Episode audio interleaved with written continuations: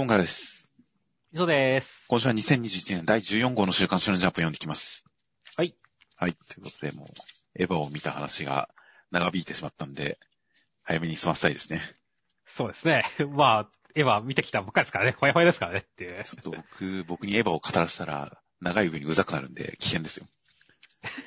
25年分の重みがありますからね。僕はエヴァンゲリオンを25年かけて鑑賞したという自負がありますから。うん。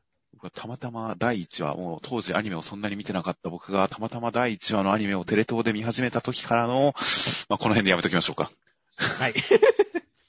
いやー、いや、本当に本当にという感じで、では、コメントの方、先週のコメントの方を見ていきますと、何か、その前の時のコメントで、えー、呪術回戦、イタルイ君の顔の傷、メタ的な意味で消した方がいいんじゃないかな、メタ的どういう意味だろうみたいな話をしたのに関して、作者の手間的な意味でしたという回答がありました。だから、イタルイ君の顔の傷消した方がいいんじゃないかな、メタ的な意味でっていうのは、作者の手間的にという意味だったらしいですね。はいはいはい。なるほどね。まあ確かに、いちいちチェックするの大変だからね。まあ抜けたりもしますが、まあまあ、といった感じだったりしましたが、やっぱりそのテーマ的な意味でも、えー、消えた方がいいんじゃないか。また別の方のコメントだと、スクナの器として作られたっぽいのと、傷の治りが早い的な話があったから、じゃないかな、みたいな感じで、そういう設定的な意味でも傷が消えた方が、あーらしいんじゃないか、みたいな、設定に即してるんじゃないか、といったコメント等もありました。まあ、元のコメントはテーマ的な意味でしたが、まあ、作品的な意味合いでも、何かしら注目はしていこうかなとは思います。はい。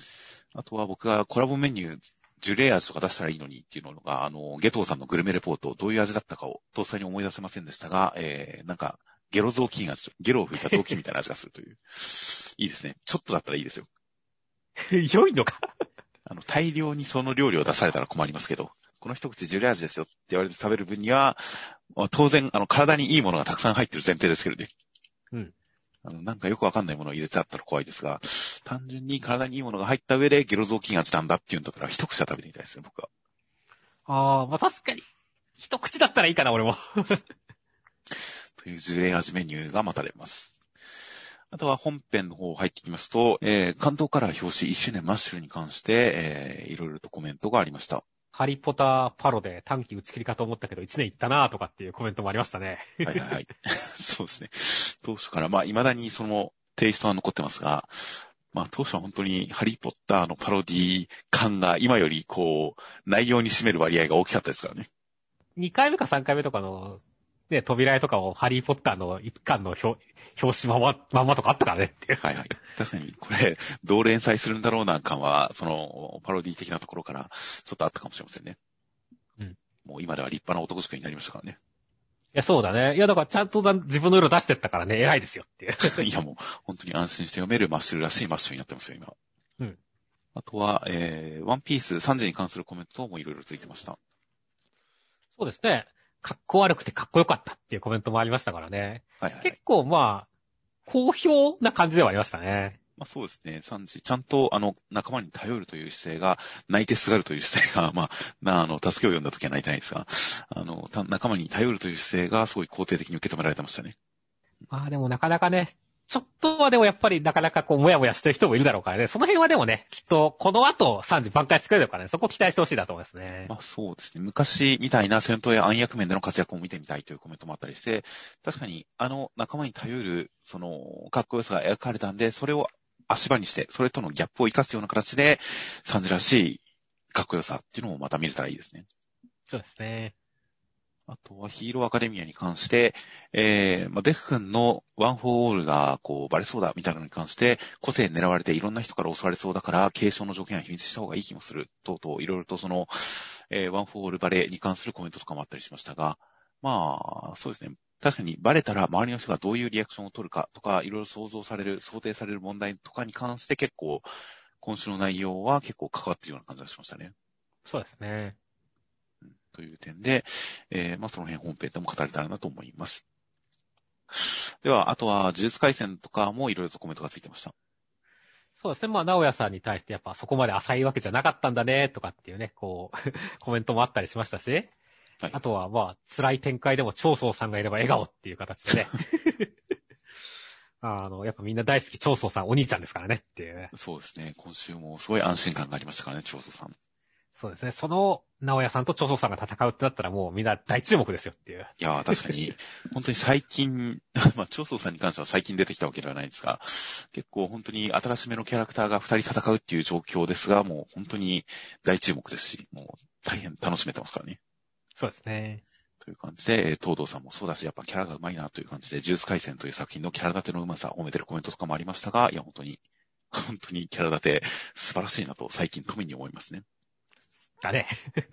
あとはドクターストーン、通信機破壊がゴールなのがとても得ストっていう感じですとか、あとは、えー正反号ですなというコメントとかありまして、正反号、えーなんだろうなと思って見てみたら、えーまあ、弁証法、弁証法、弁の立て方、弁証法の一つで、えー正と反とこう、一つの判断とそれに反対する、えー判断があって、それを合わせて統合的な判断を下すというような感じの、一つの何か、あーまあ、話し合いの仕方みたいなものを、えー表す言葉らしいですね。正反号。うんその、確かに3つの役割、議論における3つの役割を、塚さんと氷河さんと、えー、小白ちゃんがそれぞれ賄うような感じで、なんか議論を回せるのは、まあ、そういう理にかなってて面白いところだったなと思いますよ。そうですね。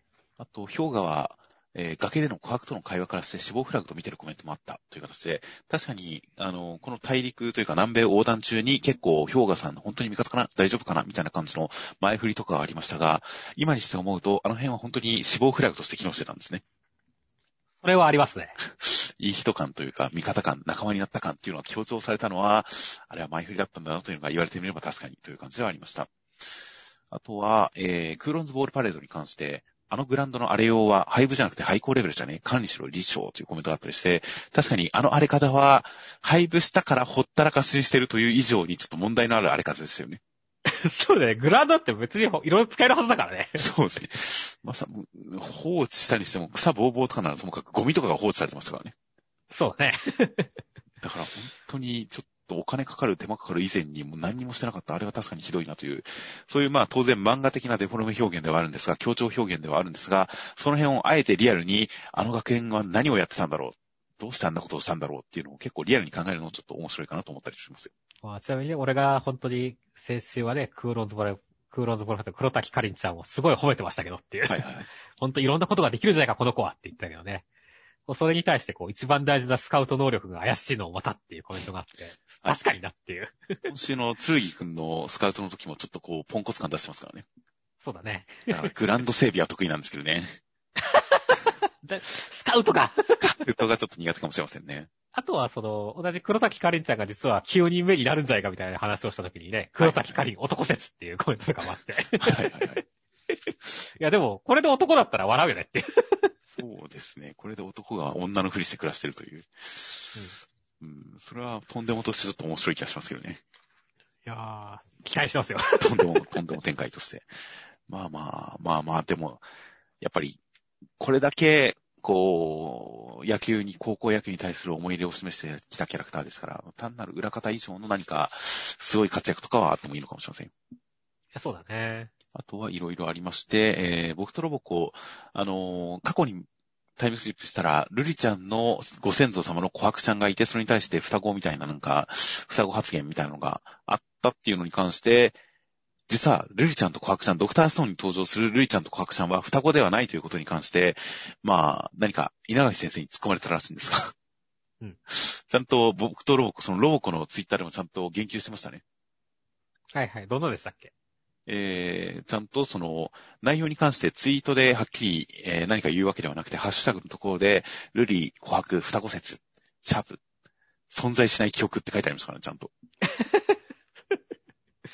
呪術改正を混ぜるなっていう。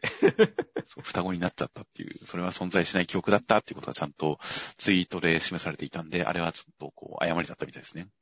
なるほどね。気持ちはわかりますね。双子感ありますもんね、なんとなく。あるね。というね、気持ちはわかりますが、間違いだったようです。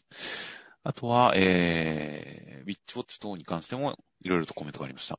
あの、モーイ君のイケメンムーブに耳がキーンとなったとかっていうコメントとかね、少女漫画味すら感じるっていうコメントがあってね。はい。結構その、そっか、確かにあれってこのモイ君のイケメン度を表す演出でもあったのかなっていうところは、ちょっと、あの、配信では語ってなかったところだけど、俺はあんまそこ意識したかったんでね、ハッとさせるコメントでしたね。イケメン度というのは、その行動のということですか？そうだね。あああ、まあまあ、本当にモイ君は完全無欠な、ある種、すごいヒーロー感のあるキャラクターだなと思ってたんで、やっぱり、その分、ニコちゃんに振り回されて風な目に遭うのが可愛いなというのが僕の印象だったんで、まあ、僕の中ではモイ君はもうイケメンヒーローですよ。やっぱイケメンですね。今週もイケメンでしたかねっていう。まあそうですね。今週あたりちょっとその人間味みたいな人間の弱さ的なところも改めて取り上げられたりしたんで、そういう面がちょっとあの人間味かなとは思いますが、まあ基本的な外面に関して言えば本当ヒーローだなと思ってますよ。うん。あとは先週の読み切りデリートに関して、あの、ロッカーに主人公とヒロインが隙間なく収まって消えちゃったみたいなのに関して、えー心の隙間なのか肉体的な男の出っ張りと女の凹み。おっと、これは少年漫画。テトリスは実質エロゲというような感じがあって、確かに言及しませんでしたが、ちょっと脳裏をよぎりはしましたよね。そうだね。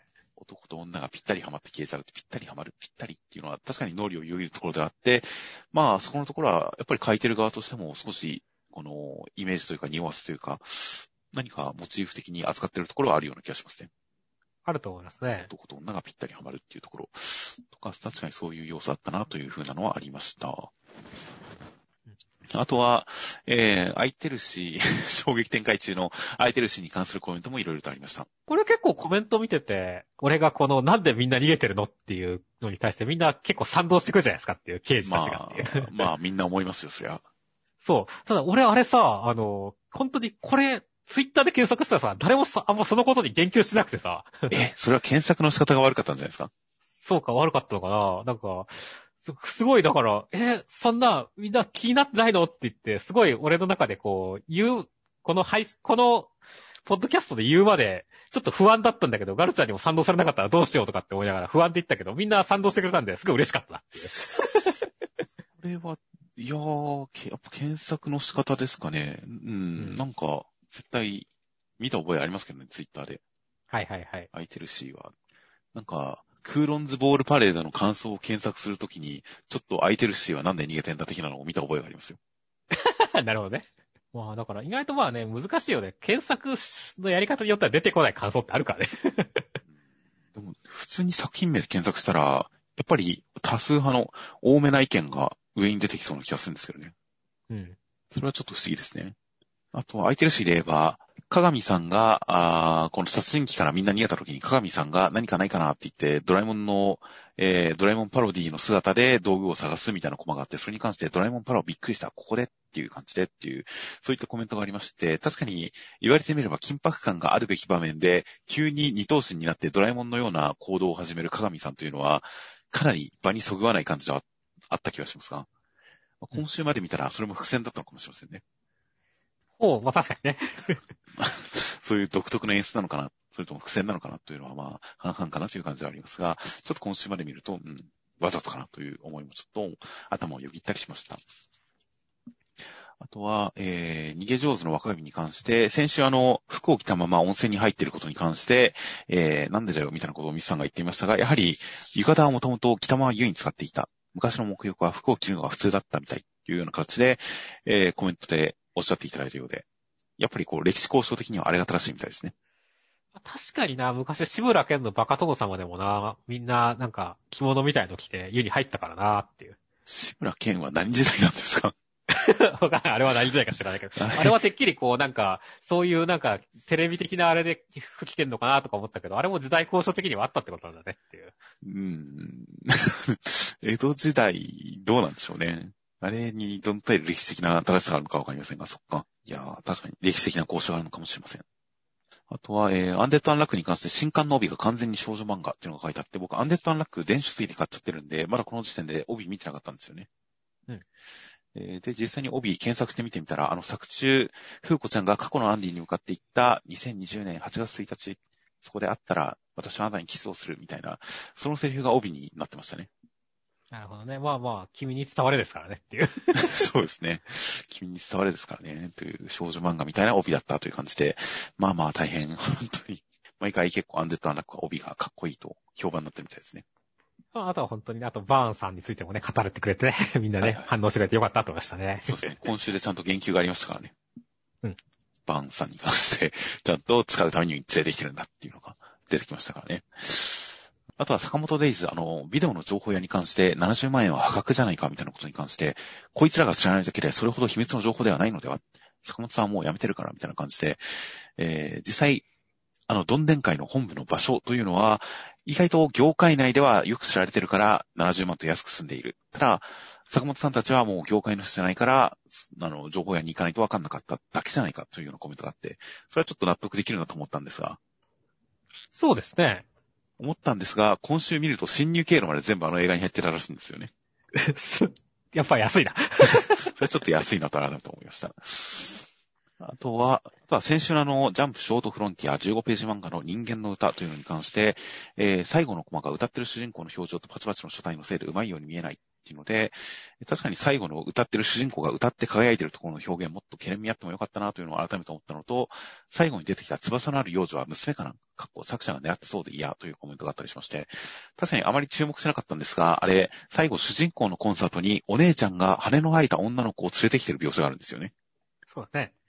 確かに一瞬娘かなと思うんですが、改めて見ると、姪っ子の可能性もかなりあるんですよね。うん、うん、あれはちょっと、解釈はいくらでもできそうだね。で、なんとなく読み流してましたが、あれ、改めてお姉ちゃんのことも、姪っ子さんも羽が生えてたんじゃと思うと、結構その、そういう特殊な身体的特徴を娘が継いで生まれてきちゃったけど、弟はそれを苦にせず、前向きに頑張ってるって、お姉さん的にはすごく何か、こう、希望のある感じというか、人生に意味深い感じの展開だなと思って、めいっ子の方がいいなと思いました。そうですね。意義深い、いい位置づけだなと思いました。あとはビルドキングはいろんなツッコミが渦巻いてましたね。そうですね。まあまあ、その中でもまあ俺は気になったのはやっぱみんなが渡れる橋を作るのが建築家だみたいなシーンが欲しいっていうのは、まあ、これは本当にその通りだって思いましたね。まあそうですね。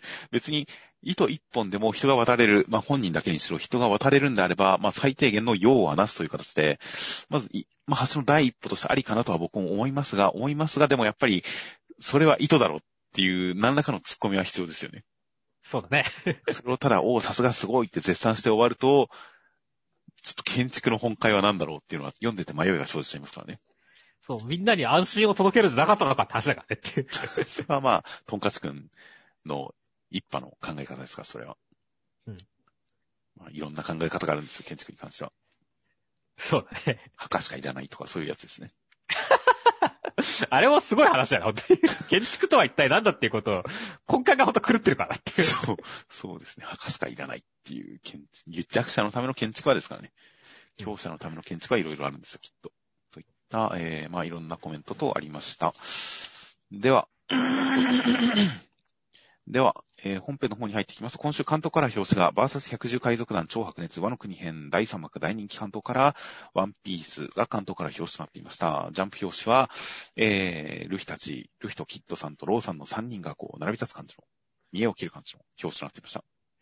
そうですね。今の主役3人っていう感じですよね。まあそうですね。まあ船長3人という感じですごくかっこいい、圧のある感じの表紙でした。で、えー、扉絵の方が今週は、その、えー、百獣海賊団カイドウさんたちの一派が、こう、並び立つ感じの見開きの扉絵となっていました。そうですね。みんなかっこいいですけど、なんだかんだやっぱジャックさんが一番かっこいいなってましたね。まあ、まあ、他はちょっとこう、キャラクターがかなり立ちすぎてる人たちが多いですからね。そうだね。ちょっと仮想感が強くなってる人結構いますからね。わかるよ。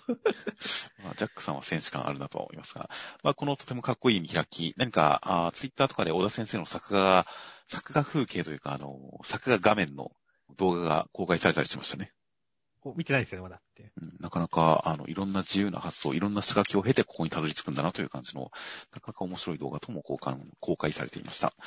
で、内容としましては、第1006話で、ミンク族の人たちはペロスペローさんにやられちゃったりして、ペロスペローさんは、マルコさんとか見つけたりとかしてまして、兵庫老親分は、えー、氷鬼の病気にかかって一時的に強くなるんですが、もうダメだっていう感じなんで仲間に殺されようとしてますというような展開でした。いやー、今週はマルコさんが大看板二人を引っ止めてるのがすごいなって思いましたね。はいはいはい。いやー、またこのすごいスピード感のあるアクションがかっこよかったですね。かっこよかったね。さすが不死鳥だよね、こいつっていう。そうですね。切られても全く物ともしないですし、その、空中戦の直線的な動きもできる空中戦のかっこよさみたいなのはすごかったですね。いやー、だから、すごい頼りになるんだけど、ここにペロスペローさんまで来るとちょっとピンチだなっていうところは、すごいハラハラするよね。そうですね。疲れてるようだな、クククって言ってますからね。うん。これはなかなか不吉ですよ。こいつ自体はそんなに関わるわけじゃないんだけどね。そうですね。ただやっぱ、えーあのー幹部二人とね、合わさるちゃうとちょっとマルコさんでもやばいかなっていう不安は出てくるよね。はいはい。まあちょっといやらしさを感じさせてますからね。うん。なんか良くないことが起きそうな感じはすごいしてますよ。そして、まあほんと、タヌキがすごい頑張ってるわけだけどっていうチョッパーだけどね。はいはいはい。あの、兵庫老親分が急に強くなって笑ったよねって。急に全席に戻ってましたからね。理由適当すぎやろっていう。いやいや、もともと氷王にはその生命力を引き出すみたいな話ですから。うん力尽きるまで。うん生命力がこのくらいあったんですよ、兵庫老親分の中には。どうなんですかね？これ死んじゃうんですかね？本当にっていうね。いやー、なんか、普通、普段の流れだと、まあ、助かる展開かなと思っちゃったりはしますが、でも、ワノ国編になってからのワンピースは本当に人の死に様みたいなものを描いてきましたからね。そうだね。だから全然死ぬこともあり得るよなと思いながら読んじゃいますよ、ここも。俺もなんかチョッパー間に合わないっていう可能性は結構、まあ、6割、7割くらいあるんだよって感じですね。まあ、そうですね、わかります。いやー、だから本当にね、いろんなところでこう、ハラハラする。産地もどっちに行くんだみたいな話もあるしっていうね。はいはいはい。で、だから楽しいですね。まあそうですね。なので本当になんかワンピース、昔やっていた各場面でそれぞれ戦闘みたいな、あの、個別に進んでいく感じではなくて、ちゃんとここではカイドウを倒そうと、ここでは、えー、モノスケ君を逃がそうと、ここでは、あ治療を進めようと、みたいな感じで、各場面でちゃんとわかりやすい目的が設定されて、それぞれが動いている中で、戦いの何か戦力が均衡を保っている中、いろんな追加要素がいろんなところに加わってきて、そのバランスを崩していくみたいな、そういった何か多面的に進んでいく感じとか、そのハラハラ感とかがすごく何か最近のワンピースらしい複雑な戦況が描かれてて、本当にハラハラしてますね。そうですね。では続きまして、呪術回戦の第141話、内容としましては、イタドリくん、リカちゃんに掴まれて刺されちゃいました。で、スクナさんは笑っています。そして、長宗さんは、えー10人兄弟の兄なので、えー頑張りますという展開でした。いや、リカちゃん、めちゃめちゃ怖かったっすねって。やっぱいたんだっていう感じでしたねっていう。いやー、本当に、もともと、おっこつさんの真髄はリカちゃんですからね、やっぱり。そうだね。それがずっとない状態で、もう素のおっこつさんでこれだけ強敵感出してきてるところにリカちゃん登場の絶望感、反則感はすごかったですね。いや、そうだね。え、だから、え、どうなるんだ刺されたぞってなったところで、いや、スクダさんがね、出てきて、もうちょっと笑ってるんでね、あ、なんだろう、わけわかんないけど、とりあえず大丈夫なんだっていう安心感はちょっとあったよね。そうですね。この状況を俯瞰するすごい上位の人がいるっていうのは、伏線の張り方とか場面の引き方として、すごいなんか役に立つなと思いますね。そうだね。スクラさんが笑ってるってことは、ただやられるだけじゃないんだな、この後の展開があるんだなっていう感じの楽しみ感がすごいんで、まあ、伏黒くん関係なのか、もしくはおっこつさんが単純な資格じゃなくて何か仕込み合ってきてるのかとか、いろいろ想像が膨らみますね。そうだね。楽しいね。そして楽しいといえばもうお兄ちゃんの戦いは本当にお兄ちゃん、名言ば書くから楽しいねっていう。確かに、すべてが名言ですね。兄さ、10人兄弟のなっていう、ちゃんと板取くん加わってるっていうね。はいはい。いやー、だから本当に、こっちの戦いもね、こう、クセ者、直哉さんとね、はいはいはい。あの、すごい超難力、や今まで、炭治郎くんがいない今ね、ジャンプ、ジャンプの超難力を一身に背負う、長祖さんですからねっていう。そうですね。いや、本当にジャンプの長男といえばにかなり食い込んできてますよ。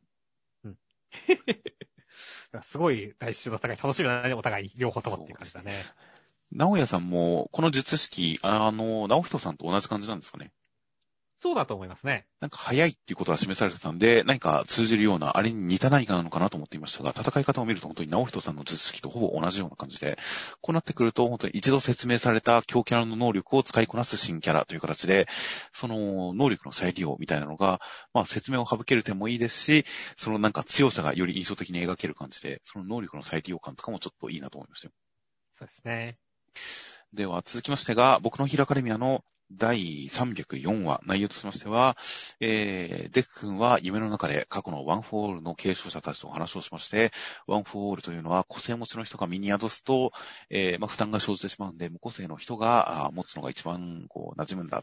だからオールマイトさんは40年間保持できたんだ。というような感じのお話を聞いて、結果デク君は、あ今ワン・フォー・オール使えてるけれど、もうこれ以上誰かに引き継ぐことは難しいんじゃないか、最後の継承者になるんじゃないか。死柄木君殺せますかという展開でした。いやー今週本当にワン・フォー・オールの説明がされて、いろんなことが腑に落ちる回でしたね。結構その、まあ、オールマイトさんがね、ワン・フォー・オールをデクに渡したっていうのは、もちろんデクの正義に惹かれたところではあるにしても、はいはいはい。こう、まあ、後々に継承していくという意味でも、なんでかなあんまりデクだとそんな強くならない気がするんだけどなっていうところは結構俺の中で疑問として残ったんだよね。はいはい。確かにそうですね。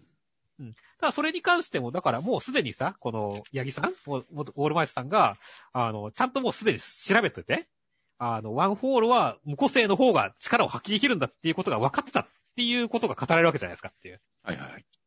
だからこそデク君に渡したっていうところはいはいはい。は、だから、その辺の俺の疑問に答えてくれる形だったんでね、すごい、おーってなったんですよね。いやー、確かにそうですね。あと結構、あのー劇場版なので原作だけ読んでる方、漫画だけ読んでる方はあれですが、劇場版のヒーローズライジングで、まあもう、だいぶ公開から経ってるんでネタバレ言っちゃいますが、最終的な展開でデク君が爆豪君に、ワン・フォー・オールを一時継承するけれど、継承がまあ途中で中断したんで結局継承できませんでしたみたいなおっしゃったりしたんですが、一時的に二人ともワン・フォールで戦うけれど、結局継承はできませんでしたみたいな話だったんですが、あれに関して先代の意志みたいなものが伏線として描かれたみたいなんですが、あの辺も、この個性持ちには結局使えなくなってしまっているみたいな、そういった話があると、あそこで爆国に継承されなかったこととかに関する納得感もちょっと増えるかな、増えたかなと思いましたよ。はいはいはい、なるほどね。よかったね、設定に矛盾が生まれなくてっていう。そうですね。劇場版結構公開当時、あの継承に関してはご都合主義、ご都合感があるんじゃないかとか、いろいろと言われてたりしたみたいですが、いやー、ちゃんとここに繋がってたんですよ。そうですね。まあ、実際そうかわかりませんが、でも、本当にデフ君のこの立場に対するより一層強い運命感みたいなもの、その、何かデフ君だからこそ感、そして今後継承することが難しいというその追い詰められる感とかも、なかなか、こう、状況が整ってきてていいですね。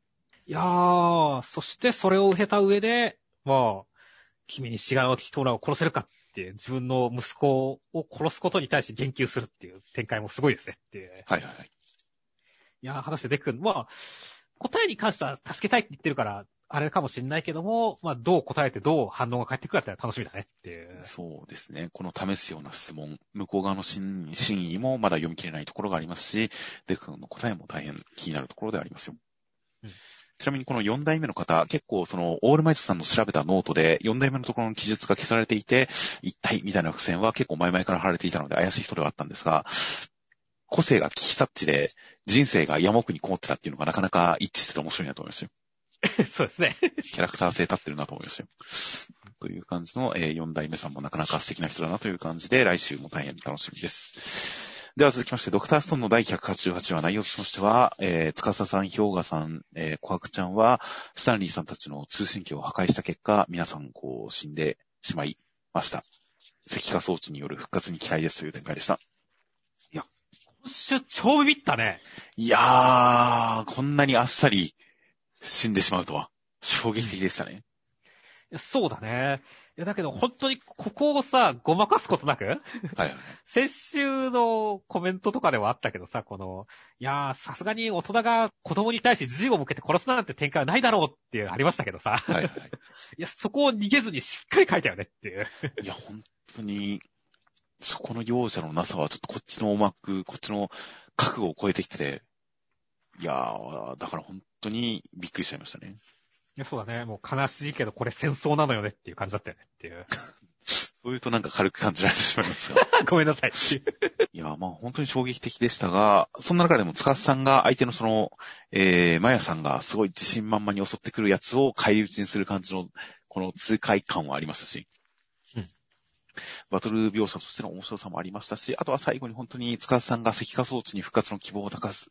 それが、その、かつて消そうとしたものが希望の星になったんだ、みたいな感じで、ここで科学に自分を託すあたりのこの真に和解している感じっていうのが伝わってくるところとかは、なかなか感動的ではありましたよ。そうだね。いや、でもどうだろうなまあ、展開的にはさ、少年漫画的にはまあ、なんとか石化装置ができて、戻って、はいあの、まだ大丈夫ね、まだ死んでるから間もないから復活できたっていう展開だとは思うけど、ただそれでももうすでに絶滅し、絶命してる氷河さんとかは生き返らないかもっていうのとかあったりするからねっていう。そうなんですよね。塚さんと琥珀ちゃんに関してはまだ息がある状態ですが、評価さんに関してはもう死んでるということが伝えられていて、で、まだ千空君たちはメデューサを再起動できてないですからね。そうだね。という点で、どっちもあり得るなという感じで、まあ、大変、こう、頼んだ選挙、なんとかしてくれ感が強まってますよ。そうだね。では続きましてが、ブラッククローバーの第284話、内容としましては、えー、みんな修行してきたんで、究極魔法を使えるようになってて、で、ラックさんは、えー、究極魔法で中級悪魔を、えー、バッタバッタ倒しますが、城の中はやばいっていう感じでした。いや、まあ、今週、頭で下級悪魔たちがさ、もう、カマセにされるのはもう分かりきってたことだからさ、はいはい、はい。旧通過だぜって見たけど、その後、中悪魔がすぐにカマセにされたとちょっと笑ったんだよねっていう。まあ、だから、一瞬切られてはいるけれど、まだやられてはいなくて、こっから先の展開があるのかなっていうのが、の頭の端っこにはちょっとあるんですが、あるんですが、やっぱり今週段階では本当に、カマセになりやがったっていう、本当にびっくりでしたよね。びっくりだったよね。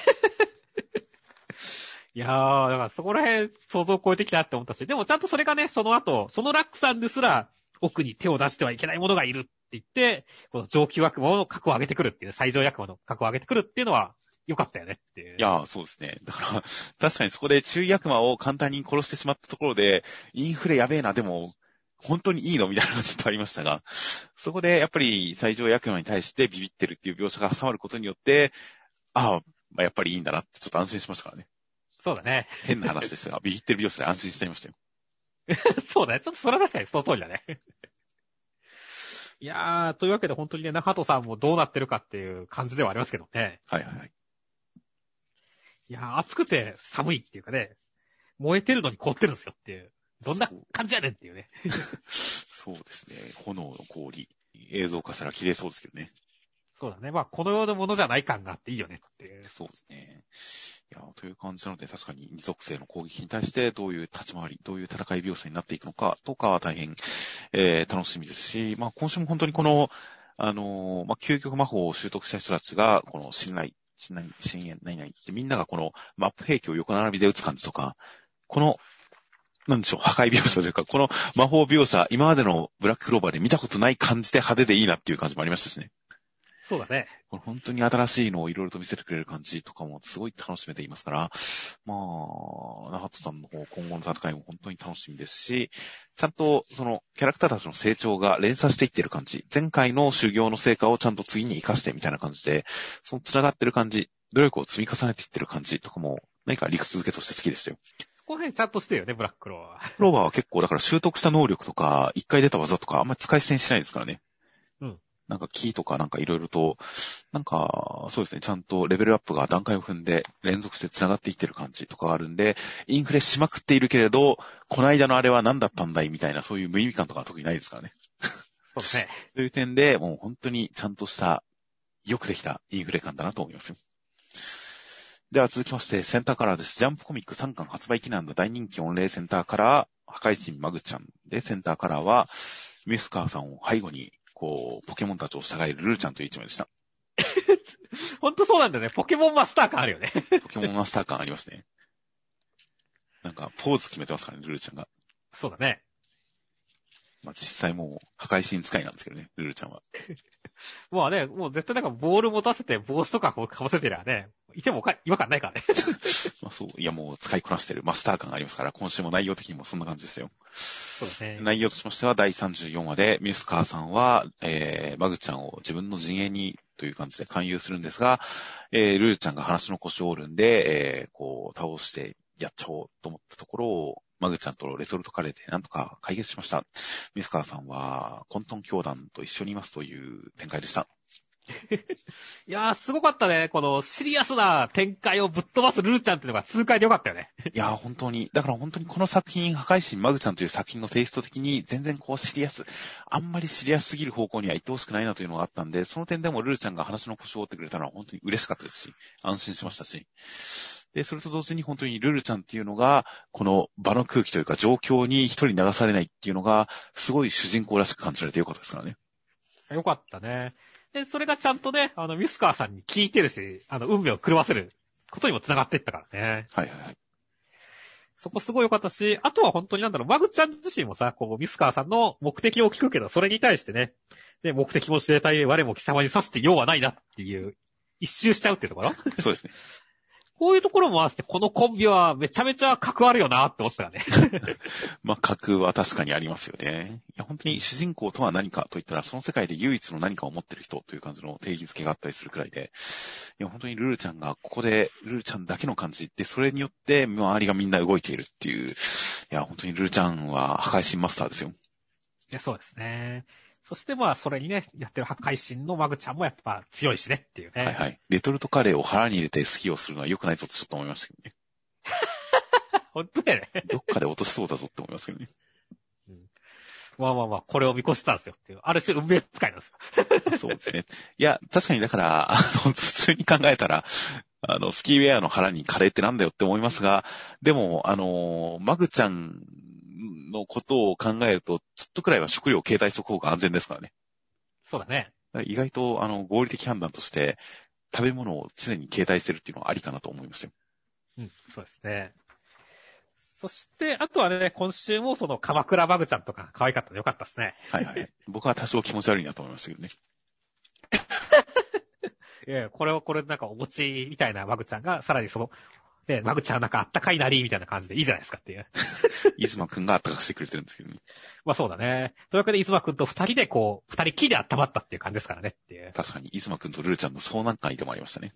そうそう、二人で体を温め合ったということでね。それはもうレン君、怒り浸透ですよっていう。あ最後のページも、イズマくんがカレーを食べさせてもらってる後ろで、レンくんは水持ってきてて、こう、険しい顔してますからね。そうだね。ルルちゃんとイズマくんが並んで食ってるのに対して、後ろでレンくんが険しい顔してるんで、いやー、これはなかなか、かわいそうな構図が出来上がってますよ。そうだね。このちょっと嫉妬してる感じのレン君が可愛くてよかったなと思いましたね。そうですね。そして、イズマくんがカレーを食べた感想が辛いっていうのも可愛かったですね。可愛かったね。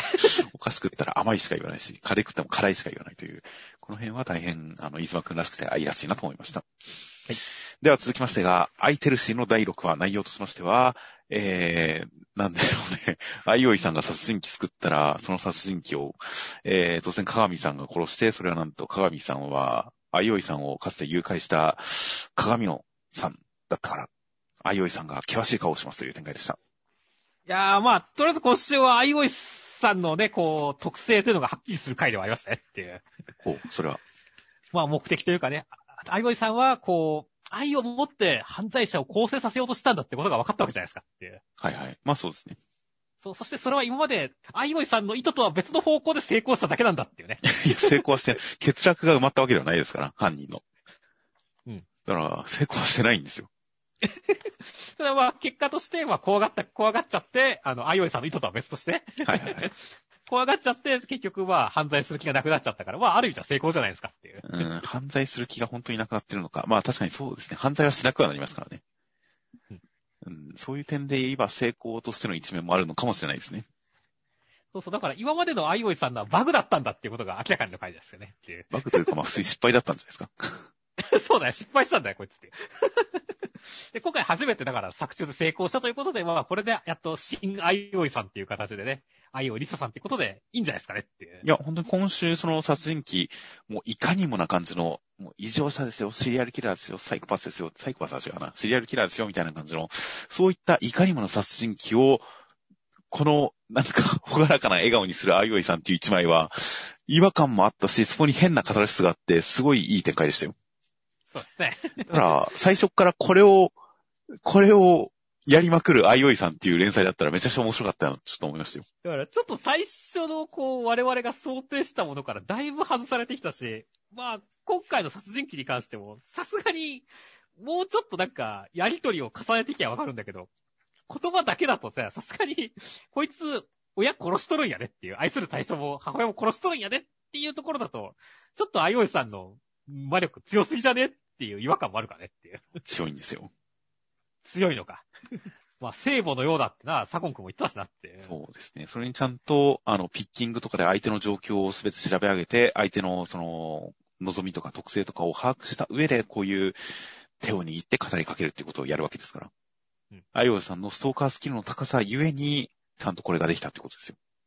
なるほどね。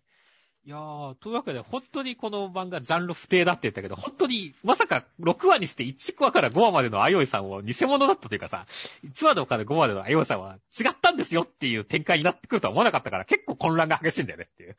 違ったというか、だから愛が、愛よいさんの愛が報われる結果どうなるんだろうなというのはずっと興味としてあったので、それがきちんと描かれたことによって、まあ、納得できる形にはなりましたよね。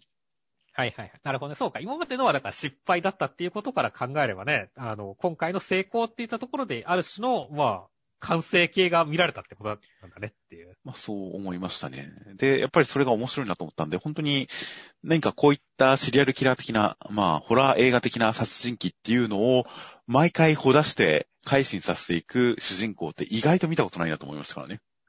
そうですね。だからこの展開を重ねていったら、それ結構面白そうだなって結構ワクワクしましたよ。うん。ただ、そこには鏡の光さんを混ぜて、ね。あの、そっち方面にも行かなさそうな雰囲気だったんだよねってそうなんですよね。いやー、だから、どこに行こうとしてんだろ、この漫画はっていう。いやー、まあ、その点で確かに、その、あ、犯人を改心させる展開もありなんだ、そっちの方向に進んでいくのは面白そうだな、というところから離れたっていうびっくりありましたが、でも、その鏡野さんという犯罪者に対して、愛用さんが今まで本当に聖母のような、そして犯罪者に対してもニコニコと、どういう異常事態であってもニコニコとしていた愛用さんが、あからさまな嫌悪の表情を向けるという、このギャップ感のある展開っていうのは、十分に結構次回に対する引き、先々が楽しみになる描写でしたよ。まあ確かにね、だから、どう反応するのかっていうのは気になりますよね。はい。という感じなので、正直、鏡野さんが出てきて、今回の犯人を撃ち殺した程度、別に、あの、キャラ立てとしては、まあまあこういう悪役いるようなぐらいの感じの認識ですが、顔変えてようが、まあ顔ぐらい変えるだろうぐらいの感じですが、アイオイさんが剣をしてるっていう、そのただ一つだけで、この鏡野さんに対する興味が湧いてきましたからね。そうだね。絶対だからね、ここ、我々が今見てるだけじゃない、すごいなんか、あれだよね、そう、なんか格みたいなのがあるはずですからね。すげえ異常者なんだろうな、みたいな感じが、そう言って伝わってくるんで、いやー、だからその点で言えば、本当にこれまでのちゃんと6話分を使った引きで、川見野さんへの興味を引き立てて弾いてるんで、いやー、僕は第7話、本当にこの作品が裏返るんじゃないかと楽しみにしてますよ。はい。では続きまして、ゆざくらさんちの大作戦の第73話内容としましては、心臓兄さんの開花の特性は破壊だったので、黒沢さんの体を、えー、破壊していきました。最後には黒沢さんからの反撃すらも見越した作戦によって黒沢さんを完全に、えー、倒してしまいました。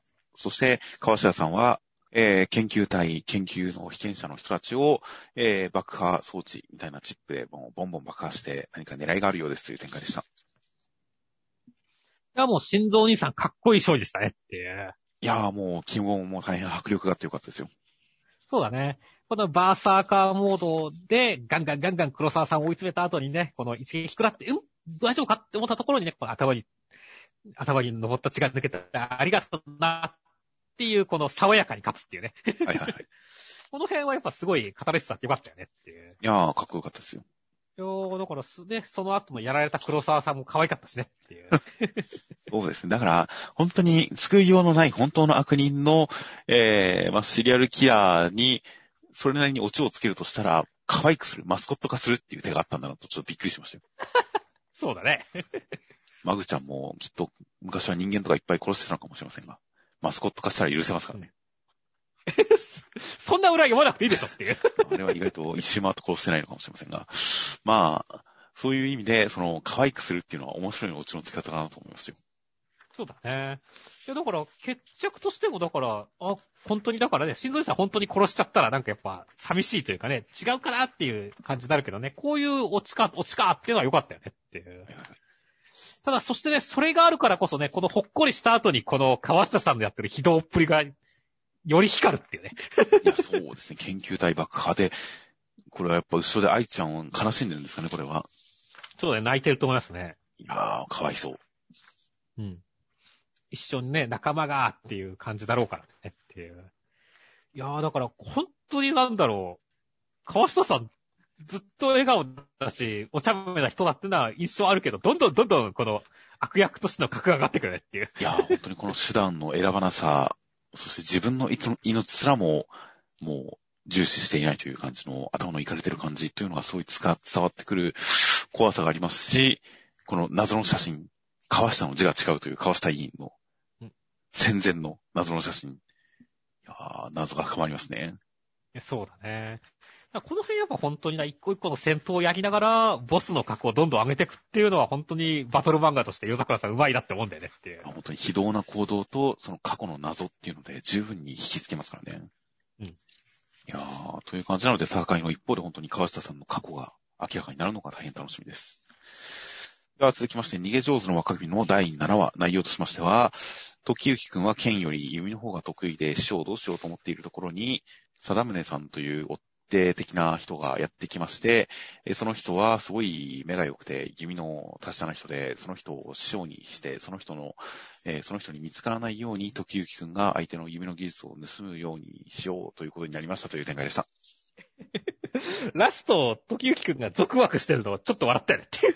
いやーもう大変魅力的ですよ。そうだね。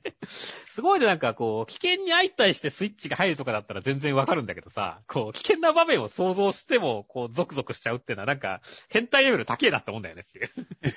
いやまあ似たようなもんですよ。目の前にあるか頭の中で想起されてるかっていう違いで、もう似たようなもんですよ。はいはいはい。いやーでも本当に時々をこう、なんだろう。すごい可愛く描くよね、この作品はっていう。怖悪的に描きますね。いや、そこ本当魅力的だなって思うし、あと今回本当に頼重さんがさ、この敵の方をさ、こう死に、師匠にしてさ、かくれんぼだって言ってるのって、本当頭おかしいと思うからねっていう。実地訓練ですよ。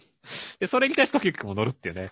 この本当になんだろう、敵の貞宗さんもさ、結構格上げしたじゃないですか。はいはいはい目と弓がやっぱすごいっていうね。はいはいはい。ところで。それを超えて本当に時行くんと頼重さんが化け物というか、発想がおかしいっていう展開は本当に面白いなって思うんだよねっていう。ああ、まあ確かにそうですね。もう手段を選ばないというか、やっぱり合理性の鬼ではないですが、うん常識にとらわれてない感じがかっこいいですよね。そして、あとまあ常識にとらわれてないって言ったらね、もう今週はもう貞宗さんの目がギョロギョロってね出てる感じはいはいはい。で、こう思わずね、この鼻にプチュってついたら、次のコマで、あの目痛がってるっていうね、はいはいはい。コマとかも含めて常識にとらわれてなくて面白いねっていう。まあそうですね。もう顔芸が行くところまで行って、本当に一線を越えた顔芸はいかにも松井先生らしい感じですし、なんか、まあ、サラメンさん、その、ゆりしげさんと一緒にいると、ゆりしげさんが、のっぺりというか、本当に顔にシワを作らない人ですからね。そうだね。険しい顔とか一切しないので、顔に基本的にシワを作らないゆりしげさんと相対している顔中険しいシワだらけのサラムネさんという感じの対比も何かすごい、えー面白い感じの対比になっていましたしね。うんあとまあ、サダムネさんもまあ、まあまあ悪党ではあるんですが、この諏訪大社では右の先確か取れると縁起がいいという弓を言って、巫女を打ち抜いてギャーみたいな、この辺の遠回しな予告をしてから暴力を振るう感じの悪役感とかはまあ定番ですけど、やっぱり、なんかバイオレンスな魅力がありますからね。そうだね。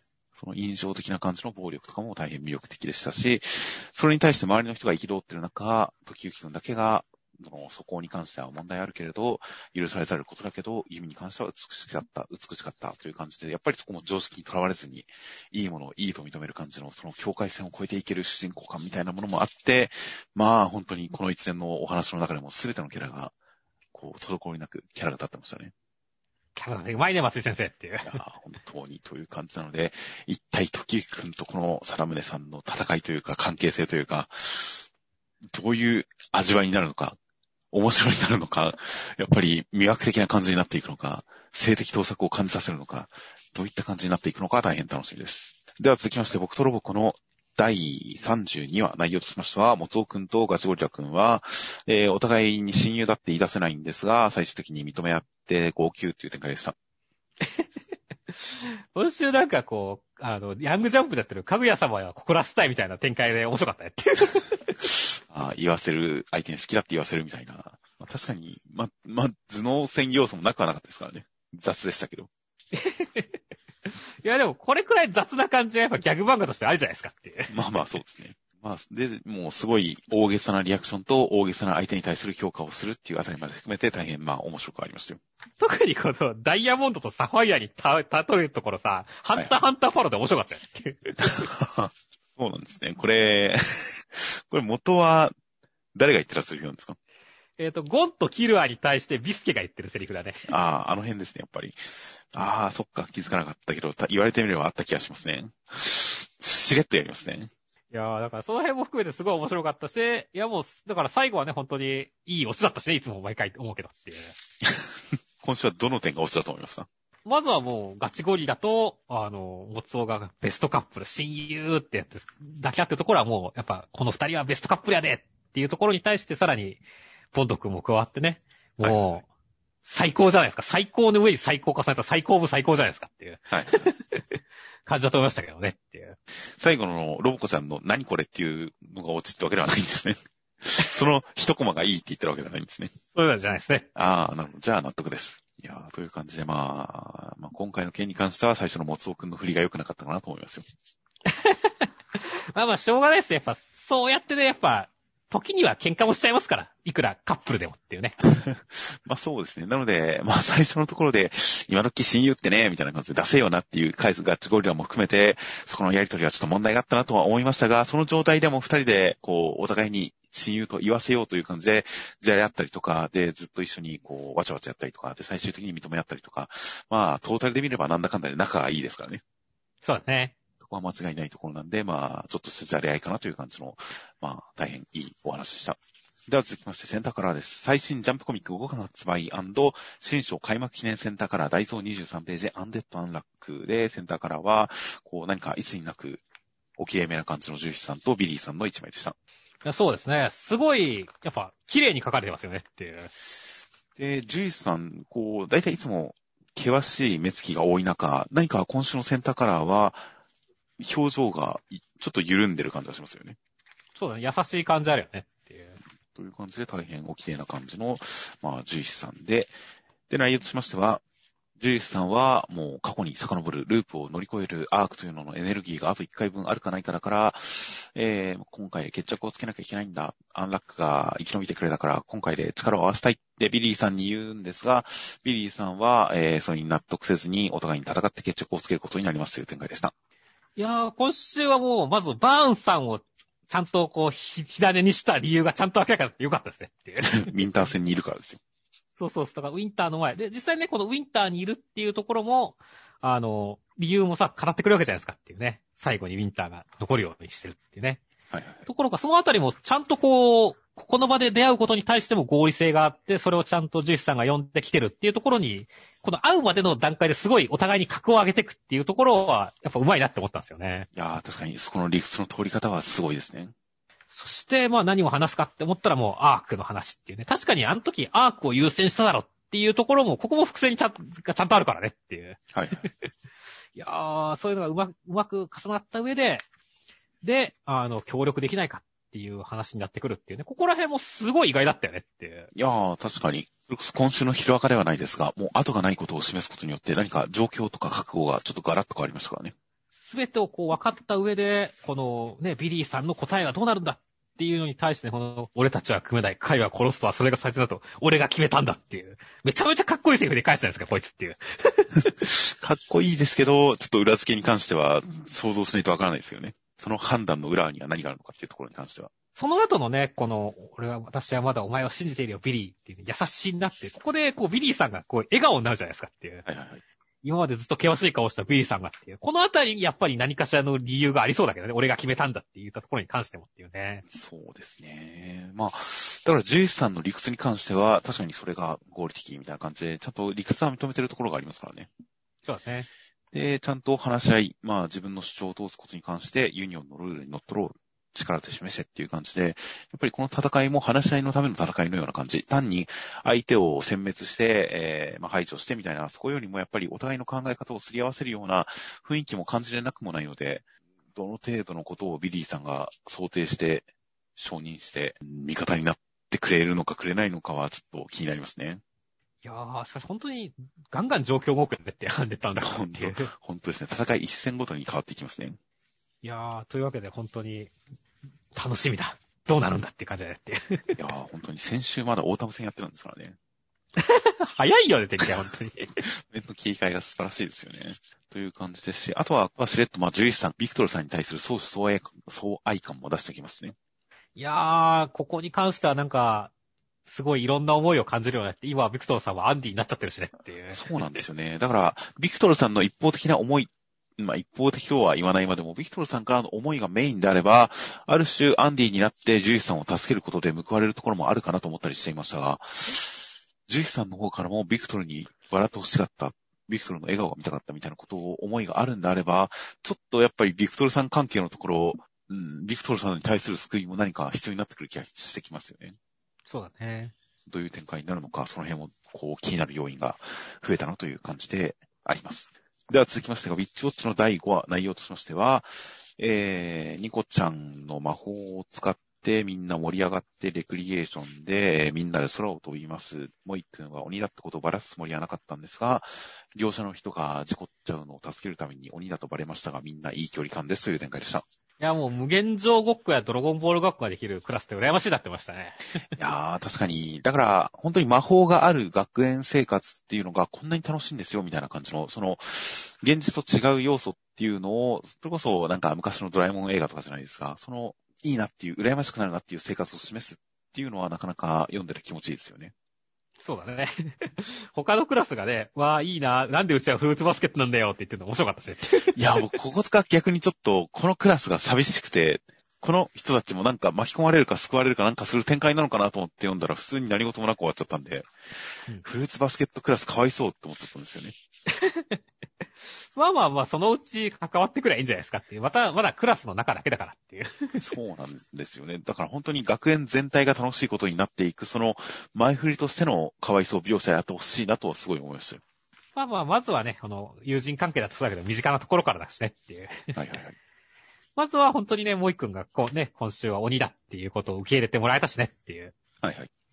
もうだからこれによって、もう先週はね、こう、ね、ニコちゃんが騙した人たちも気がついたからねっていう。モイ君普通にかっけえじゃんあいつっていう。結果強えじゃんみたいなね。ああ、確かに。そうですね。バレてますね。だからその辺もすごいスピーディーだ、良かったなと思うんだよねっていう。はいはい。確かに。やっぱり僕は、それこそ最近だとアグラピティボーイズの感想とかでよく言ってましたが、隠し事とか誤解とかっていうのは早めに消化しないと窮屈な感じになりかねないですからね。うんだからそういう点でこう、もう開けっぴろげにしていろんな特性とか面白とかを全部使える状態にしていくっていうのは、まあ、読んでても安心感がありますし、本当にストレスなく読めるのはそこかな、それがいいんじゃないかなと思いますよ。いやーそしてまあクラスメイトもね、何人かこう紹介されたわけですけどねっていう。もう何十人か紹介されましたね。そうね、意志強し出てきすぎやなと思ったけど。そうですね。また必要しだと思いましたよ。本当やねって。こいつは確かに袖めくれてるし目立つからなって。はいはいはい。使い勝手良さそうだなって思ったね。それがちぎれてますからね。あとはね、こう、我が身警告もね、俺は飛ばない、なぜなら、すでに頭がぶっ飛んでいるからだ、という理由でサ飛ばないサブカルクソ野郎って説明面白かったねっていう。はいはい。これって結構、あの、いろんなキャラクター、出てくるキャラクター、みんな名前の付け方が僕の知ってる範囲内で例えるならば、鬼面組方式の名前の付け方してるじゃないですか。そうだね。性格がそのまんま名前に付けられてるという、意志強し、ありすぎ勇気、ふわふわな人はふわりんみたいな感じで、それぞれが、こう、すごく特性がそのまま名前になってる中、真上慶吾くんっていうのは、なんかもじってますかね、これ。これがちょっと俺もわからないんだよね。結構なダークホースじゃないかと思うんですよね、こいつ。そんな気するよねって。重要キャラクターか、何かすごい裏のあるキャラクターなんじゃって、この、ちょっと名前で思いましたね。いやー、それに今さ、今時サブカルクソ野郎って付けられてるからねっていう。いやー、サブカルクソいや、サブカルクソ野郎いっぱいいると思いますよ、世の中に。クラスに一人二人はいるんじゃないですか、サブカルクソ野郎。そうだね。ただもう、今はもう、サブカルって若い子たちわかんないらしいよっていう。サブカルっていうジャンルが何を指すかっていうことですか？そうそうそう。ああ、それはまあわかりますが、サブカルの範囲は確かに難しいだろうなと思いますが、それは別としてサブカルクソ野郎はわかるんじゃないですか？そうなの？サブカルがわかんなかったら、サブカルクソ野郎もわかんないんじゃないの？サブカルクソ野郎はだからが、もう気取ったバカ、気取り屋、気取り屋みたいなのの一種として認識されてるんじゃないですかね。なるほどね。いや、ちょっとそこら辺がどうなんだろうなとか思ったけど、まあまあまあ、だから、じゅ今後重要キャラとしてね、マガミ君出てきそうだからね、楽しみだねって。ちょっと気になりますね。あとはまあ他のキャラクターに関して言えば、本当に、あの、これだけたくさん、あそれも顔も大して描かれずに、これだけたくさん出てきますが、でもみんな本当に、その特性、性格と名前が一致している、その本当に鬼面組公式であることによって、なんとなく読み流していっても頭の中に、こう、ちょっとずつ引っかかっていきますからね。そうだね。だからそのキャラクター、なんとなくこういうのいるんだなっていうのが引っかかってくるんで、次登場した時に、あ、あいつね、みたいな感じだったりして、この分かりやすい名前付けは今のところはすごいなんかアドバンテージな感じがして、これが世界観どう広げていくのか、ディティールを描き込んでいくのか、すごい楽しみになってきましたよ。では続きましてが、えー、マッシュルの第53話、内容としましては、カルパッチョさんの魔法は相手にダメージを返す魔法で、杖の能力は自分の痛みをこう消すっていう能力だったんで、すごい無敵だったんですが、とりあえずマッシュ君がご利用した結果、えーダメージを返す魔法は粉砕しましたという展開でした。いやー、カルパッチョさん、先週はこれで終わりじゃねえかってことを俺が懸念してましたけど、いや、そんなことなく、普通にマスターケインの持ち主とか、ガンガン掲げてきたねっていう。あー、確かになんか杖に選ばれた、あの杖に選ばれた、みたいな感じでずっと言われてはいましたが、改めて今週その説明がありましたね。いや、そして実際ね、そのすごい能力だっていうのはわかるからねっていう。いやー、自動治癒ですよ。いやー、そしてダメージをそのまま返すっていうね、おーっていう展開だったけど、それに対するマッシュ君の破り方がギャグ漫画の12の破り方で面白かったねっていう。いやいやいや、バトルものでもあるじゃないですか。相手の許容量を超えるって。いや、それ以上にそのマッシュ君が自分に食らってるはずじゃん、ダメージをっていう。そうですね。そこのダメージはどこ行ったんだよっていう。それは我慢してるんですよ。我慢してんだよね。その、その我慢を全く感じさせないのが逆漫画の12だって言ってんだよ。逆漫画の住人じゃなくて強いんですよ、ただ。強いのか。防御力が高いのか。そうです。もう全然。いや、なんか、直前までちょっと顔に汚れとかついてるんですけど、最後の決めポーズでは汚れ一つないですからね。めちゃめちゃさ、セリフとかかっこいいじゃないですかっていう。はいはいはい。の方が君より100万倍強いんだけど、それが分かった時、フィンクみたいに君は僕に立ち向かえるかなっていう、この煽り力すげえ高いじゃないですか、マッシュ君っていう。はいはいや、だから、これの、すげえかっこいい感じと、この ギャグ調が、のギャップが、高低差やばすぎて、俺の中ですごい面白かったんだよねっていう。そんな僕はギャグとは思ってないですけどね。いや、でもギャグ、はいはいはいうん。まあやっぱ、マッシュ君、マッシュ君はボロボロになって苦しみながら勝つキャラではないとは思ってますからね。そうだね。ボロボロになって苦しみそうなシチュエーションを圧倒して面白いキャラクターだと思ってますから。うんそれを、そのカタルシスを持ってギャグというかどうかは僕の中では迷うところですね。いやーもう俺はあまりにもダメージを最後感じてなさすぎるもん。はいはいはい。ギャグっていう表現になっちゃったけど。まあ実際この後ね、来週とかやったらもしかしたらちょっとガフって言って血を吐いて倒れたやつかもしれないからねっていう。それはギャグかもしれないですね。そっちはギャグなんだ。急に真顔でガフって言ったら、それはギャグかもしれないですね。うんという感じで、まあまあ、確かに 傷一つないなっていうのは僕も、すごいなんか理由があるのかなと思って、ちょっと読み返すぐらいには気になりましたが。うんまあ、だってその前のページだとちゃんと、なんか、汚れとか怪我とかついてるんですけどね。そうだね。急に最後綺麗になってますからね。吸収された？ダメージ。それはなんか殴殴ってるうちに汚れが飛んでたんじゃないですかね。うんそこは確かにちょっと気になる要素でありましたが、ギャグというほどではなかったです、僕の中では。はいはいはい。という感じでしたし、あとは敵の杖の、あの、自動回復を、今度は何とかしないとダメですからね。そうだね。じゃないと痛みを教えられないですからね。そうだね。痛みを教えなきゃいけないからね、最終的にはね。痛みを感じたがってるらしいですからね、カルパッチョさんは。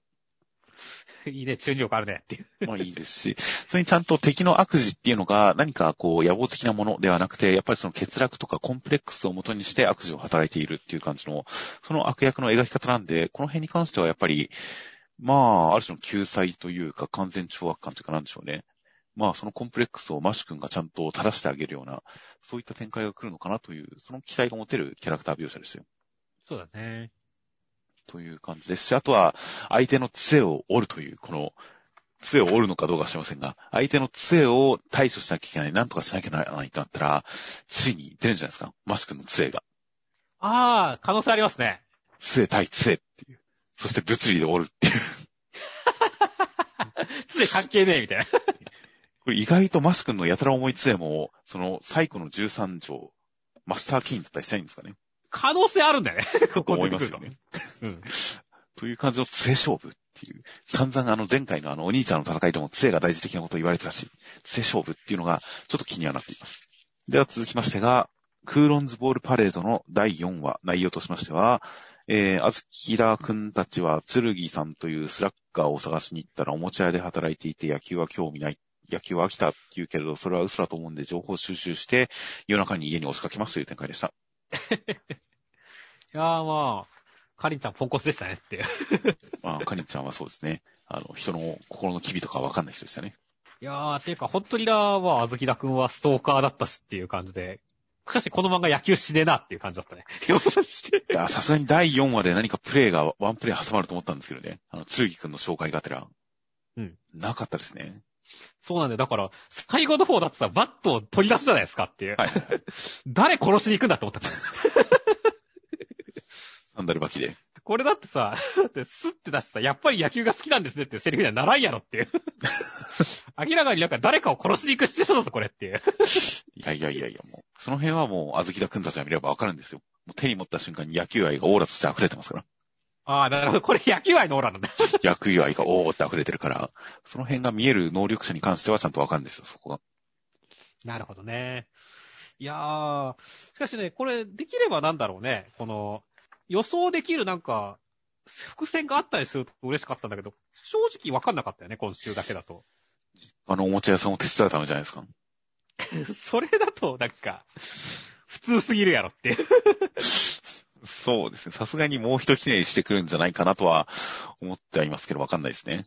やっぱ推理物じゃないから別にいらねっちゃいらないけど、せめてなんかこう、伏線みたいなもの欲しいんだよなっていう。ねきっとこの、あのー小学生時代に名前を付けたウサギ、シャルロットも付箋だと思いますからね、きっと。シャルロットが。シャルロット。だからシャルロットだったのかみたいな感じがあるのかもしれませんからね。ああ、いいっすね。それはちょっと欲しいですね。そうですね。隣の席の隣くんとか実は、こいつが悪役かもしれませんからね。